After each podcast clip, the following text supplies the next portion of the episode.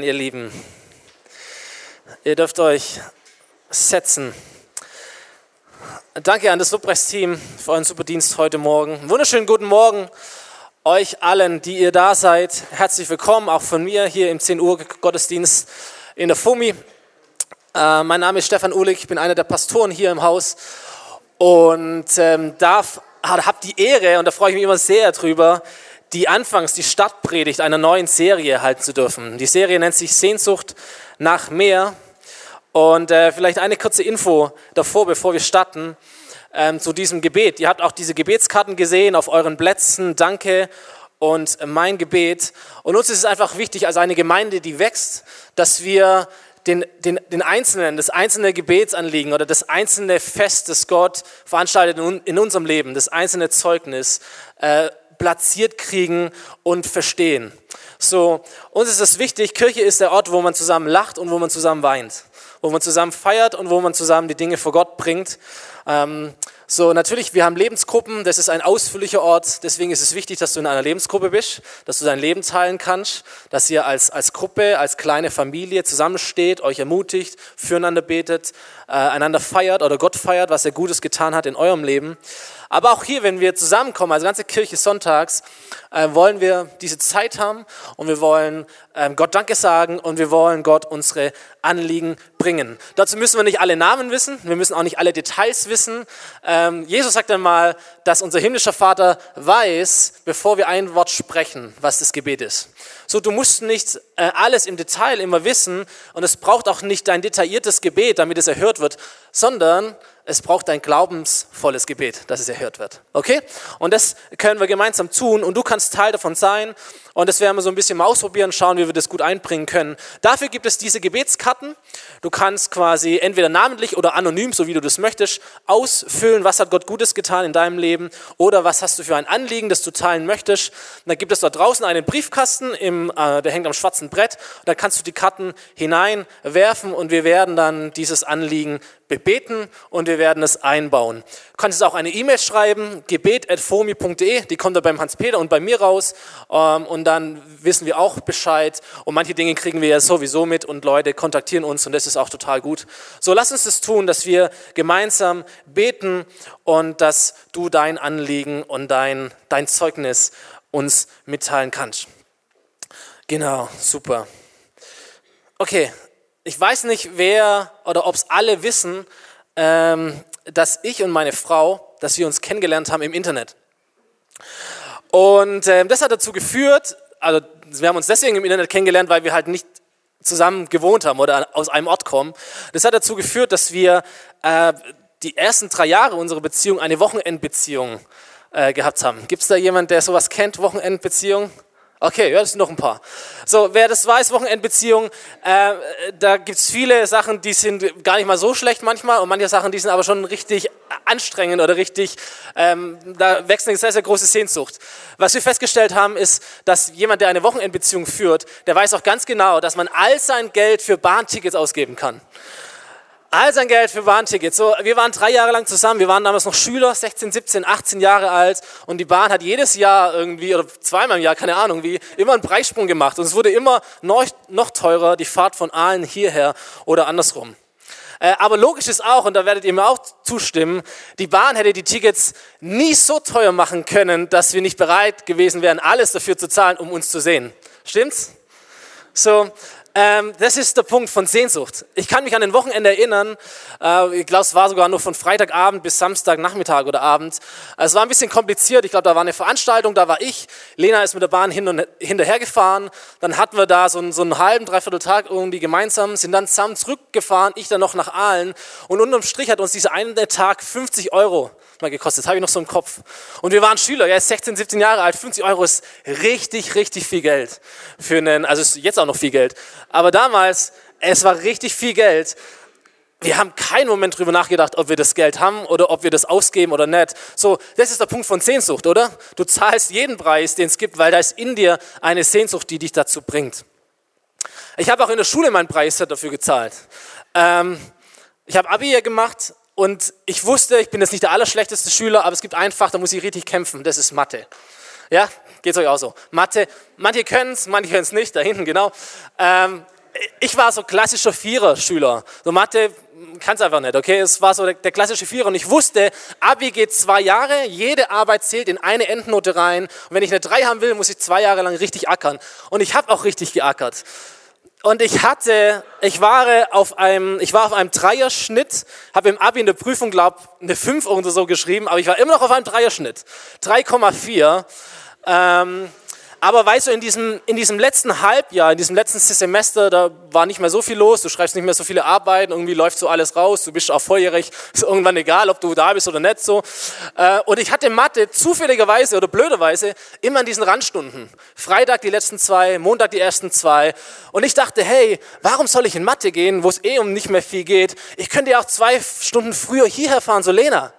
Oder sie könnte zwei Stunden früher herkommen. Oder ich könnte montags noch die Nacht von Sonntag auf Montag dort sein und dann am Montag erst wieder zurückfahren. Und so war Mathe, ist bei mir richtig ausgelaufen. Ich war nicht mehr so wirklich präsent in diesem Unterricht. Und die Quittung habe ich bekommen bei der Zeugnisausgabe. Ich war auf einem, auf einem, auf einem knappen Dreierschnitt und habe von dem Mathelehrer fürs letzte Halbjahr eine 5 minus mündlich gekriegt. Begründung, Herr Uhlig, Sie waren ja die letzte Zeit auch kaum noch anwesend. Und das hat mich von einer 3 auf eine 4 gehoben oder gesenkt. So, deswegen habe ich eine 4 im Zeugnis, zwei Jahre lang, will ich sagen, umsonst geackert, aber man hätte bequemer eine 4 haben können wie ich. Und natürlich, und natürlich haben Leute gesagt, hey Mensch, der hat dich auf dem Kicker, der kriegt es doch mit, schau doch, dass du da bist. Ey, die Argumentation habe ich nie verstanden. Warum, warum, warum soll ich da sein, wenn ich da sein kann, wo meine Sehnsucht mich hinführt? Mathe ist ganz sicher nicht die Sehnsucht in meinem Herzen. Warum soll ich da sein? Und dann Leute sagen, ey, dann seht ihr euch halt mal nicht ein Wochenende. Dann hast du 50 Euro gespart. Sagt es mal jemand, der verliebt ist. Der guckt dich an und weiß gar nicht, von was du sprichst. Das ist, kein, ist keine Argumentation. Vernunft, Logik, keine Argumentation. Ist wie wenn du einem Raucher sagst, ey, hör doch einfach auf zu rauchen und, und spar die 5 Euro für die Zigarettenschachtel jedes Mal und dann kannst du einmal im Jahr im Urlaub fahren. Das klingt super logisch, klingt super vernünftig, kenne nur keinen Raucher, mit dem das funktionieren würde. Es ist so, es ist eine Sehnsucht, eine Sucht, eine Sehnsucht. Ähm, es hat nicht so arg viel mit Vernunft zu tun. Ich habe letztens äh, einen Artikel gelesen über, über einen Fußballfan aus Berlin. Und er ist nicht ein, ein Fan von irgendeiner Berliner Mannschaft, sondern er ist ein Fan der Nationalmannschaft von Nordirland. Warum auch immer der Nationalmannschaft von Nordirland. Und er ist ein leidenschaftlicher, sehnsüchtiger Fan. Und dann hieß es, seit Jahren reist er zu jedem Auswärtsspiel von Nordirland. Quer über den Globus, in, das, in den letzten Winkel der Welt, reist er manchmal tagelang. Er sagt, er gibt sein ganzes Geld aus dafür, er gibt seinen ganzen Urlaub aus dafür, um zu jedem Auswärtsspiel von der Nationalmannschaft von Nordirland zu fahren. Jetzt kennen wir Nordirland nicht besonders, sind auch nie Weltmeister sonst irgendwas geworden, weil die eigentlich gar nicht so gut sind. Und dann denke ich mir, da gibt es jemand, der hat eine Sehnsucht oder eine Leidenschaft im Herzen und er fährt zu jedem Auswärtsspiel irgendwo in die Pampa, um sein Team und uns gesagt verlieren zu sehen. Und ich denke mir, warum, warum macht er das? Warum macht er das? Und du kannst es nicht erklären mit, mit Hobby, mit Zeitvertreib. Du würdest sagen, es ist hochgradig bescheuert, was du machst. Es ist einfach nur dumm, was du machst. Es ist, entbehrt jede Art von Vernunft. Es macht null Sinn. Aber er sagt dir, ey, ich, ich, ich kann gar nicht anders. Mein Herz schlägt so für dieses Team. Ist alternativlos für mich. Ich lebe meinen Traum. Und du denkst dir nur, du bist doch irgendwie komisch. So, aber das ist der Punkt von Sehnsucht. Wir merken, Sehnsucht, die wir im Herzen haben, die führen uns oder die führt uns manchmal zu Entscheidungen, die für die Menschen um uns herum nicht nachvollziehbar sind. Stimmt's? Dinge, wo Menschen sagen, warum machst du das? Ey, ich kann es dir nicht erklären, das ist einfach mein Herz. Das ist die Sehnsucht in meinem Herzen. Und das Zweite, was wir über Sehnsucht lernen, ist, dass Sehnsucht in unserem Herzen der größte Antreiber ist, den wir überhaupt haben können. Und dass Sehnsucht in unserem Herzen uns manchmal zu ganz anderen Ergebnissen führt, als wenn wir die Dinge nur mit der Vernunft tun. So, wir können etwas tun, weil wir davon logisch überzeugt sind, dass es richtig ist, es zu tun. Jeder von uns steht morgen früh auf und geht in die Arbeit, weil wir wissen, es ist richtig so. Man muss in die Arbeit gehen und wir machen unseren Job und wir erledigen ihn und wir machen es auch gut. Aber wer ist hier, der sehnt sich nach seiner Arbeit?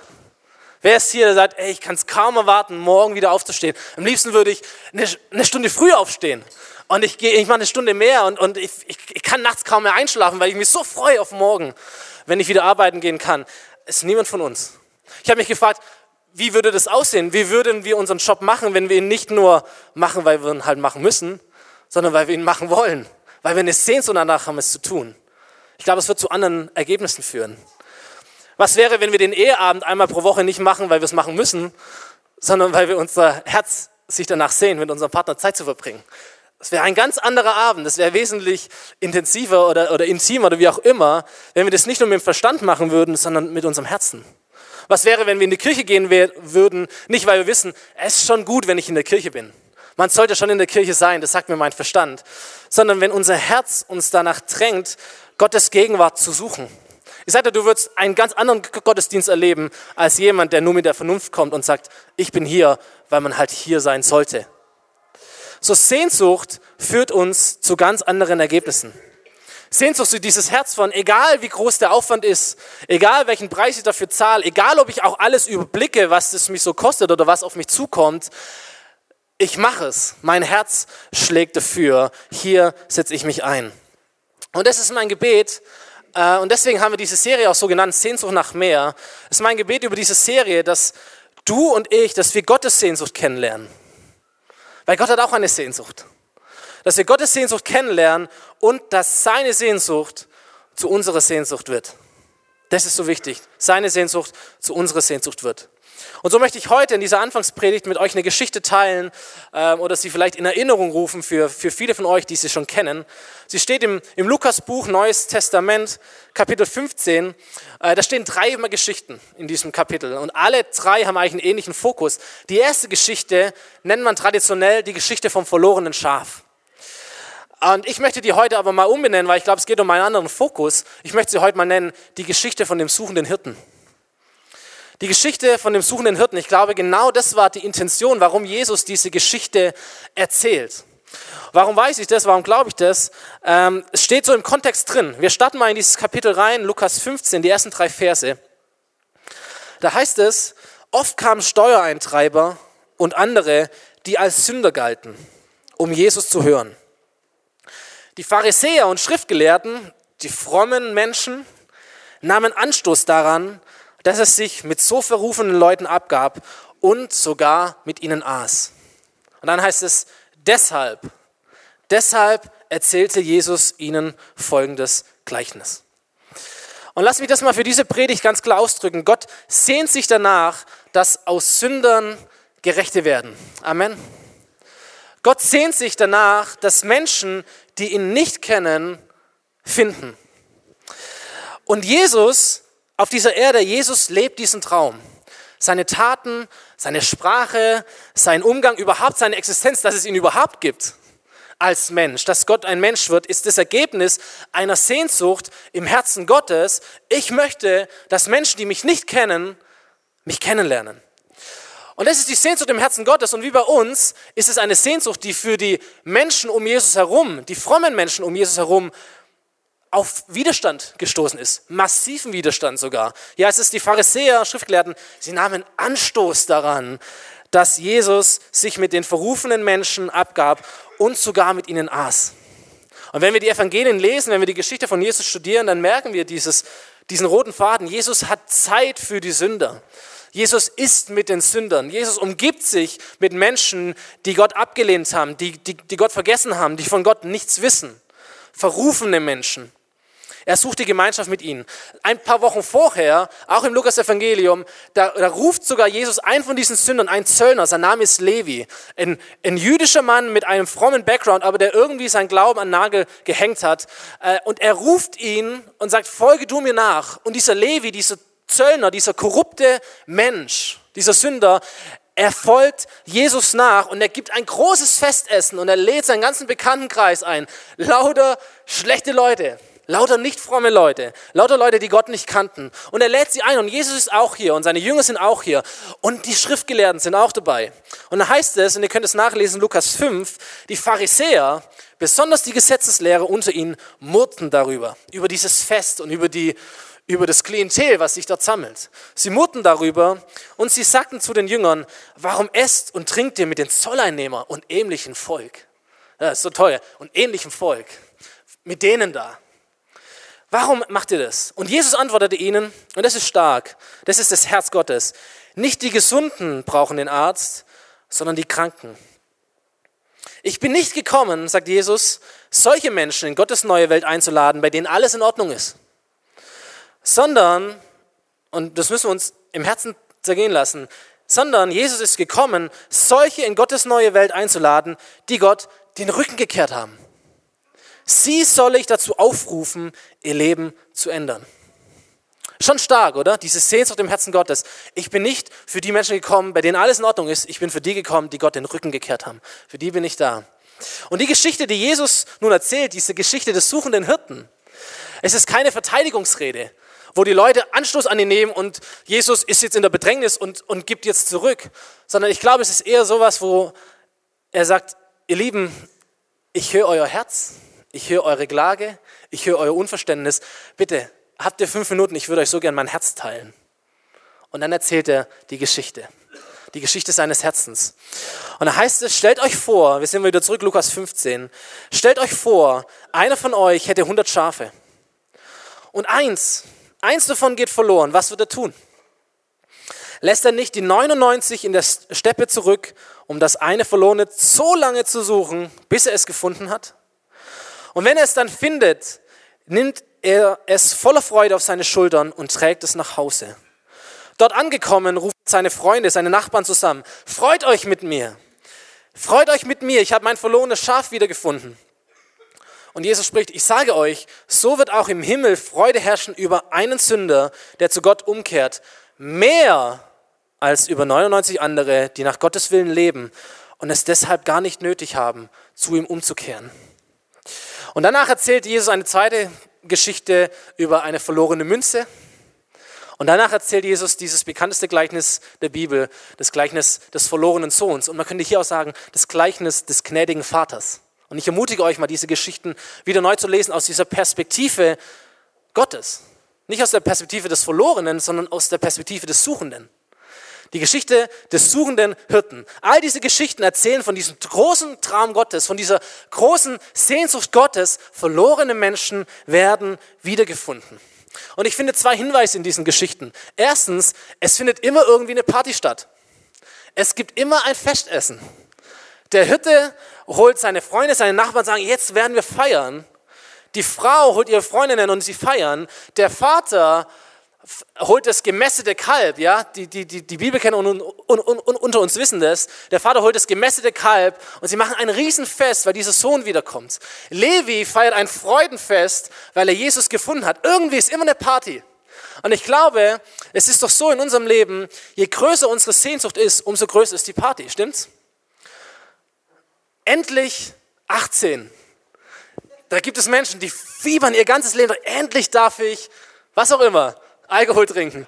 Endlich darf ich Auto fahren. Endlich bin ich feurig. Endlich muss ich. So, du fieberst drauf hin und dann ist der Moment, es sind die größten Partys. Endlich verheiratet. Du fieberst drauf hin, du planst über, über ein halbes Jahr, über Monate ins Detail und dann ist dieser Tag da und es ist ein Riesenfest. Endlich verheiratet, endlich Kinder, endlich Rentner. Keine Ahnung, was euch äh, betrifft. Endlich die Arbeit weg. Wow, eine Riesenparty. Endlich sind wir Fußball-Weltmeister. 24 Jahre Sehnsucht entlädt sich in einem rauschenden Fest. Und Leute konnten es gar nicht abhalten. Autokurses, Millionen waren auf der Straße. Warum? Da war eine Sehnsucht in einem ganzen Volk. Endlich sind wir wieder Weltmeister. 24 Jahre haben wir gewartet. Je größer die Sehnsucht ist, umso größer ist die Party. Und was ich feststelle, die größten Partys, die die Bibel erzählt, die sind in diesem Kapitel. Jesus sagt sogar, ey, wenn ein Sünder umkehrt, die Engel werden feiern. Das wird die größte Feier im Himmel sein, wenn der ein Sünder umkehrt, sagt Jesus. So, je größer die Feier ist, umso größer ist die Sehnsucht. Das ist der erste Hinweis dafür, dass es das Herz Gottes ist, diese große Sehnsucht Gottes. Verlorene Menschen werden wiedergefunden, kommen Gott näher, finden Gott. Den zweiten Hinweis, und das ist das, wo ich am Anfang sagte, diese Sehnsucht Gottes, sie ruft es hervor, dass Menschen sich unfair behandelt fühlen. Das heißt, so wird im Himmel Freude herrschen über einen Sünder, der zu Gott umkehrt, mehr als über 99 andere, die nach Gottes Willen leben und deshalb gar nicht nötig haben, zu ihm umzukehren. Ganz besonders bei, beim, bei der Geschichte des Sohnes, der zweite Sohn, der sich so unfair behandelt fühlt. Und ich habe mir gedacht, ist Gnade von Gnade handelt, also die, diese Geschichten handeln von Gnade. Ist Gnade nicht, ist Gnade fair oder unfair? Und ich glaube, Gnade ist, ist sehr, sehr unfair. Oder Gnade fühlt sich manchmal sehr, sehr unfair an. Gottes Gnade ist unfair und genau deswegen ist es Gnade. Wisst ihr, wenn Gnade fair wäre, dann würden wir uns vergleichen und sagen, okay, du kriegst so viel, ich krieg so viel. Dann können wir uns was verdienen bei Gott, uns etwas einbilden auf unsere Werke, auf unseren Lebensstil, auf unsere Frömmigkeit, wie lange wir schon Jesus kennen, wie lange wir in der Gemeinde sind und da verdienen wir uns Gnade von Gott. Gnade ist unfair. Der größte Sünder im Moment seines Todes hat genau die gleiche Chance, Gottes Gnade zu erleben und gerecht zu werden, wie du und ich, die wir vielleicht ein ganzes Leben lang Gott schon nachfolgen. Ist es unfair? Das fühlt sich unfair an. Gnade ist unfair. Gnade ist unfair. Sagt Jesus, ey, 99 andere, die haben nichts falsch gemacht. Und trotzdem ist der Hirte nicht bei ihnen, sondern er ist bei diesem einen verlorenen Schaf. Ist das nicht unfair? Es ist unfair. Und Menschen haben das gefühlt und sie nehmen Anstoß dran. Sagt Jesus, wie kannst du, wie kannst du das so tun? Aber ich sage dir eins, diese Gnade Gottes, diese Sehnsucht Gottes, die wird so lange uns unfair erscheinen, bis wir sie selber brauchen. Das ist der Punkt. Diese Gnade Gottes ist so lang unfair, bis es uns selber betrifft. Ich kann mir vorstellen, diese 99 Schafe, alleingelassen, sicherlich gut und behütet alleingelassen, aber alleingelassen, in der Steppe, in der Wüste, dass sie gestöhnt haben. Ey, dieser Hirte, was haben wir denn mit diesem einen Schaf zu tun? Was ist das für ein Hirte? Wie macht er seinen Job? Wir sind die Treuen, wir sind ihm hinterhergelaufen. Wäre es nicht die Aufgabe eines Hirten, nach der Mehrheit zu schauen, anstatt dieses eine verlorene Schaf zu suchen? Wir sind nicht weggelaufen. Wer weiß, wo dieses Schaf hängen geblieben ist? Wer weiß, warum das Schaf überhaupt hängen geblieben ist? Es hätte ja einfach auch mitgehen können. Vielleicht ist es, war es frech, vielleicht war es rebellisch, vielleicht ist, war es unvorsichtig und jetzt hängt es halt irgendwo. Aber wir sind hier und wir sind dran geblieben und wir waren treu und jetzt ist der Hirte, lässt er uns allein und geht diesem einen verlorenen Schaf nach. Ey Hirte, du bist sowas von unfair und wenn du wieder kommst, du kannst was erleben. Das ist dieses Herz der Schafe vielleicht. Es ist vielleicht das Herz dieses, dieses zweiten Sohnes, wenn wir lesen, wie er seinen Vater angeht und wie er sich nicht freuen kann. Es ist das Herz auch dieser, dieser frommen Leute, die um Jesus herum waren, die Anschluss an ihn nahmen. Jesus, warum isst du und trinkst du mit diesen Sündern? Wir sind doch die Frommen, wir sind doch die Gerechten. Äh, wir sind, wir lieben Israel. Wir stehen auf gegen die Römer. Wir glauben an das Gesetz. Wir versuchen unser Bestes zu geben, um Gott nachzufolgen. Und mit uns hängst du nie ab. Uns kritisierst du immer nur. Aber mit den Sündern, mit denen, die korrupt sind, mit denen, die gemeinsame Sache mit den Römern machen, da bist du am Start. Mit denen tust du Essen. Mit denen setzt du dich auseinander. Es ist unfair. Es ist unfair. Du kümmerst dich um die falschen Leute. Und, und ihr Lieben, manchmal vernehme ich diese Stimme in meinem eigenen Herzen. Und als ich diese Predigt vorbereitet habe, und vielleicht kennst du diese Stimme auch, da sagst, hey, Jesus. Und du sagst, hey, Pastor, Warum, warum dieser Fokus auf Menschen, die Gott nicht kennen?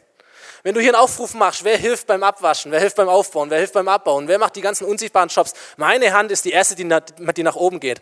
Auf mich kannst du zählen. Ich bin treu. Ich zahle meinen Zehnten. Ich arbeite mit. Ich bin am Start. Du kannst auf mich zählen. Und, und ich habe mit meinem Geld und mit meinem Opfer und mit, mit Verzicht und Anstrengung dafür gesorgt, dass wir hier Kirche bauen können, so wie wir es bauen können. Aber ich höre so oft nur, ey, es geht nicht so arg um dich.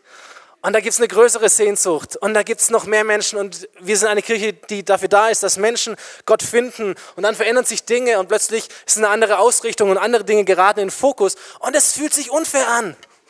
Jesus, es fühlt sich unfair an. Es fühlt sich unfair an für mich. Vielleicht kennst du so diese Stimme. Also ich kenne sie zumindest in meinem Herzen gut. Hey, wo bleib ich?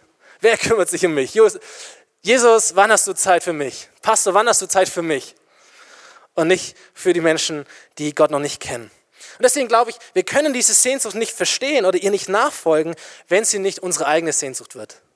Deswegen, das ist das Herzstück dieser Reihe, dieser Serie. Gottes Sehnsucht muss unsere Sehnsucht werden.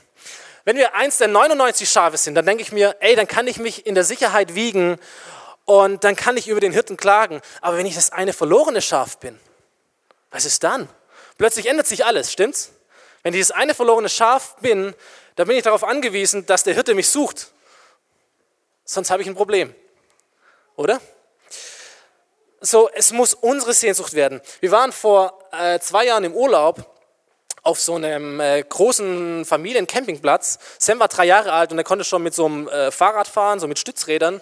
Und er ist da fröhlich hin und her gefahren und plötzlich war er weg. Und wir waren irgendwie, weiß ich gar nicht genau, auf Fall sagen, ey, wo ist denn Sam eigentlich? Keine Ahnung, ich habe ihn auch nicht gesehen. Und dann fängst du an zu suchen, so im Grundstück, da wo wir da mal gewohnt haben, da war er nicht. Dann schaue ich so die Straße hoch und runter, habe ihn auch nicht mehr gesehen. Und jetzt, die die Eltern sind, merkst du, jetzt pumpt dein Herz aber ordentlich. Denkst okay, was ist hier? Und dir fallen spontan tausende Geschichten ein von irgendwelchen Kinderentführungen und von irgendetwas, Kinder unbeaufsichtigt und da ist irgendjemand und was auch immer. Und du fängst an, das Kind zu suchen. Und dann sind wir alle ausgeschwärmt in die Richtung, die Richtung, die Richtung, die Richtung. Ich bin sogar dem Auto dieses, diesen ganzen Campingplatz abgefahren, um, um Sam zu suchen. Und ihr Lieben, ich habe selten so gebetet wie in dem Moment. Und habe gemerkt, jetzt habe ich eine ganz andere Sehnsucht. Natürlich kenne ich die Geschichten von entführten Kindern und natürlich macht es was mit meinem Herzen und mit meinem Kopf. Aber wenn es dein eigenes Kind wird, ist eine ganz andere Qualität von Sehnsucht. Ihr könnt mir nachfolgen? So, er ist dann aufgetaucht, er war wirklich irgendwo hingefahren, wo halt, warum immer. So, aber, aber es, gibt, es gibt Leute hier, die verstehen genau, was ich meine. Gottes Sehnsucht muss unsere Sehnsucht werden. Ich kann mit dem Verstand rangehen und sagen, ja, ich weiß, es ist richtig. Aber wenn es meine Sehnsucht wird oder ist, ist es eine ganz andere Qualität. So, wenn wir die Bibel lesen, wir wissen, dass Menschen, die nicht zu Gott umkehren und ihm nachfolgen, dass sie verloren gehen in alle Ewigkeit. Das wissen wir. Das sagt unser Kopf. Aber es berührt unser Herz erst dann richtig, wenn es uns persönlich betrifft. Und hier sind Eltern oder hier sind Menschen da, die kennen die Sehnsucht. Hier sind Eltern da, deren Kinder leben in dieser Verlorenheit. Deine Kinder sind vielleicht wie dieses eine verlorene Schaf. Und sagt, ey, es braucht einen Hirten, der es sucht. Und du merkst diese Sehnsucht sind vielleicht Menschen da, sagen, ey, meine Eltern, meine Familie, meine Arbeitskollegen, Freunde, Menschen, mein Partner, mein Ehemann, meine Ehefrau, Menschen, die mir so am Herzen liegen, sie kennen Gott nicht. Und diese Personen unter uns, die verstehen diese Sehnsucht, die Gott hat. Weil er ist der Vater aller Kinder. Aller Kinder. Dir und mir, aber auch noch ganz vielen anderen. Und diese Personen, die können das verstehen, zu sagen, ja, es ist herrlich, 1,99 Schafe zu sein. Aber ich würde mein letztes Hemd dafür geben, dass diese Person auch die Möglichkeit hat, zur Herde zurückzukommen. Das ist die Sehnsucht, die Gott hat für uns und für die Menschen um uns herum. Das Herz Gottes, diese Sehnsucht Gottes, sie muss unsere Sehnsucht werden. Wir haben zwei Kinder, Sam ist der eine, ist fünf, unsere Kleine heißt Mia, die ist ein Jahr alt. Und, und, und Mia ist, kann manchmal schon recht energisch sein und eifersüchtig sein. So, ich sitze da, Mia sitzt auf meinem, auf meinem Schoß und wir schauen irgendein Buch an. Sam kommt dazu, setzt sich auf die andere Seite vom Schoß, macht gar nichts, er will nur das, das Buch auch anschauen. Und dann kann aber Mia die Ellenbogen ausfahren und kratzig werden und schubst ihn weg. Und ich muss dir sagen, hey Mia, ich habe dich mega lieb. Ja, aber, aber Sam darf auch. Okay, so mein Herz ist für dich da, aber mein Herz hört nicht mit dir auf. Meine Liebe ist zu 100% für dich da, aber meine Liebe hört nicht mit dir auf. Meine Sehnsucht ist für dich da, aber meine Sehnsucht hört nicht mit dir auf. Und ich glaube, das ist das, was Gott auch denkt. Ey, meine Sehnsucht oder mein Herz schlägt für euch. Meine Liebe ist für euch da, aber sie ist größer. Sie ist noch größer. Meine Sehnsucht, die, die, die ist unglaublich groß für dich und für mich aber sie hört nicht mit dir und mit mir auf. Gottes Sehnsucht ist größer. Und das ist das, was wir verstehen müssen. Sie ist größer. Dieser Vater bei dem verlorenen Sohn sagt genau dasselbe. Ich muss feiern, wir müssen feiern. Dein Sohn ist, oder dein Bruder ist verloren gewesen und er ist wiedergefunden. Ich muss feiern. Meine Sehnsucht ist größer. Meine Liebe ist größer. Ja, ich liebe dich von ganzem Herzen, aber es geht weiter über dich hinaus. Und so möchte ich uns zum Schluss zu dem Perspektivwechsel einladen. So, wir lesen diese Geschichten, die Jesus erzählt. Wir lesen die Geschichte des verlorenen Schafs und wir identifizieren uns automatisch in der Regel mit diesem Schaf. Sagen, ja, Jesus, danke, dass du mich gefunden hast. Danke, dass du auf der Suche bist nach mir. Aber ich möchte sagen, vielleicht hat Jesus diese Geschichte in die Bibel reinschreiben lassen, nicht nur, dass du dich als Schaf erkennst, sondern um dich herauszufordern, um dich zu ermutigen, die Perspektive des Hirten einzunehmen. Das Herz des Hirten zu verstehen die Geschichte nicht zu nennen, das verlorene Schaf, sondern der suchende Hirte. Nicht ich bin das verlorene Schaf, sondern ich bin vielleicht auch der suchende Hirte. Und vielleicht ist das die Intention, die Jesus ähm, hatte, um diese Geschichte zu erzählen. Das sagt, ich wünsche mir von dir und von euch, dass ihr wie, die, wie der Hirte seid, die sie auf die Suche machen nach Menschen, die verloren sind und Gott kennenlernen müssen. Unvernünftig zu sein aus Liebe. Irrationale Dinge zu tun, weil eine Sehnsucht in unserem Herzen brennt. Mit einem hohen Einsatz dafür zu sorgen, Dinge zu riskieren. Warum? Damit Menschen, die irgendwo vom Weg abgekommen sind, die Möglichkeit wieder haben, zu Gott zu finden. Das ist das, was wir als Gemeinde uns auf die Fahne geschrieben haben. Wir existieren, damit Menschen Gott finden. Besonders sonntags. Wir existieren, damit Menschen Gott finden. Und ja, das ist nicht so ohne. Ähm, da fahren wir ein hohes ehrenamtliches Engagement. Ich höre das von ganz vielen Menschen, die uns nur vom Hörensagen kennen. Die sind extrem beeindruckt von dem, was wir sag ich mal, leisten oder auf die Beine stellen können. Und als Gemeindeleitung, als Pastoren, wir geben unser Bestes, um euch anzuspornen und euch auch ein Vorbild zu sein. Äh, und ja, da mögen sich vielleicht Dinge noch ändern. Und ja, da kommt ein zweiter Gottesdienst mit dem, genau mit demselben Fokus. Und der erfordert natürlich Manpower und Einsatz und all diese Dinge. Und wisst ihr, was ich mir gedacht habe oder wofür ich bete, ist, dass wir an die Zukunft als Gemeinde nicht rangehen rational und sagen, ja, macht schon Sinn.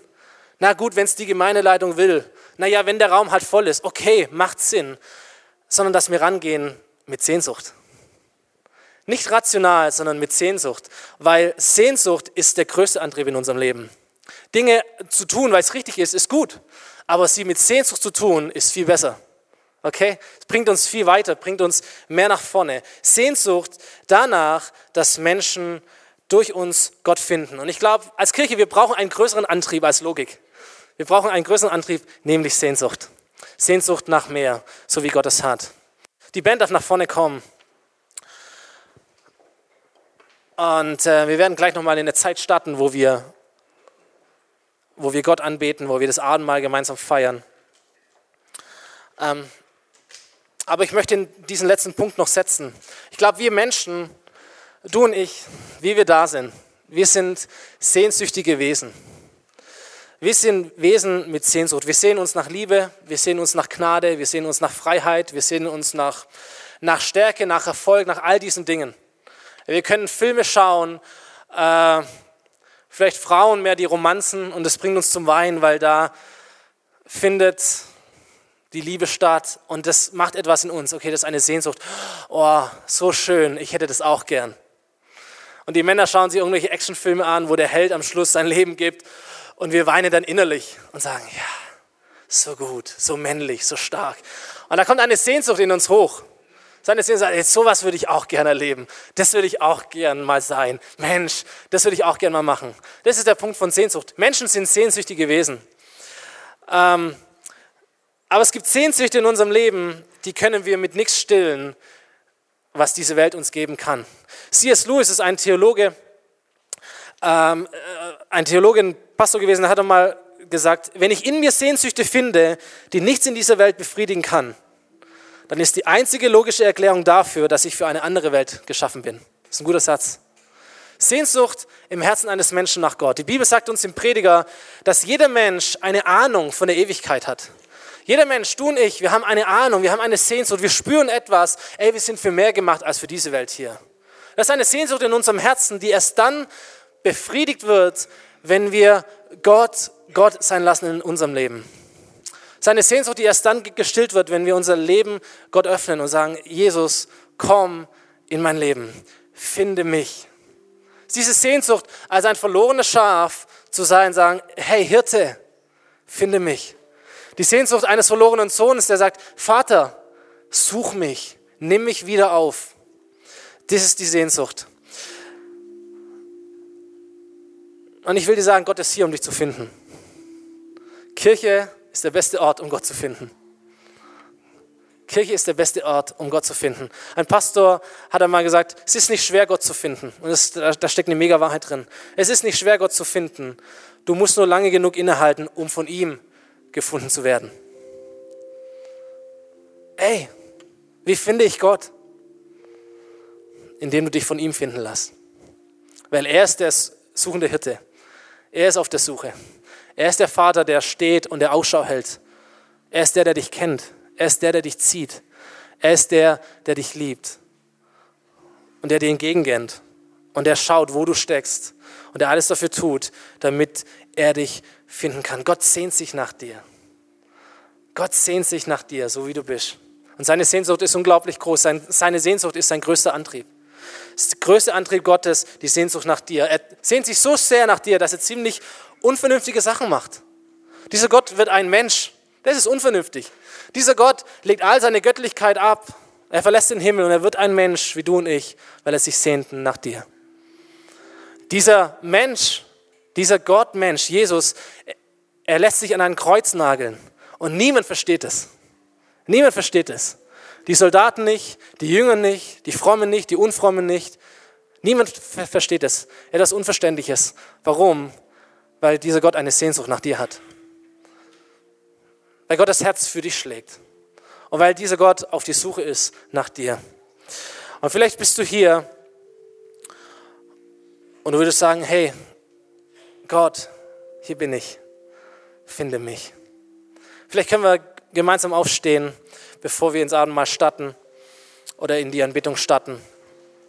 Können wir vielleicht gemeinsam aufstehen, die, die Augen schließen. Und vielleicht bist du hier und dir möchte ich einfach diese Gelegenheit geben, möchte ich im Namen von Jesus, im Namen von Jesus fragen, ob du heute jemand bist, der sich finden lässt.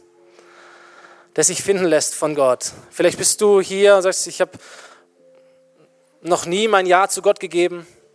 Vielleicht bist du hier und du sagst, hey, ich habe mich verirrt, ich bin, ich bin ein Christ, aber es sind Dinge in meinem Leben, wo ich falsche Wege gegangen bin, wo ich die Herde verlassen habe, wo ich diesen Hirten verlassen habe, wo ich dachte, hey, jetzt gehe ich mal allein los und jetzt schaue ich mal, was das Leben mir so bieten kann und ich bin ziemlich gestrauchelt und hänge jetzt irgendwo unterm Strauch oder irgendwo im Wasser oder irgendwo im Tümpel und ich komme hier nicht mehr weg.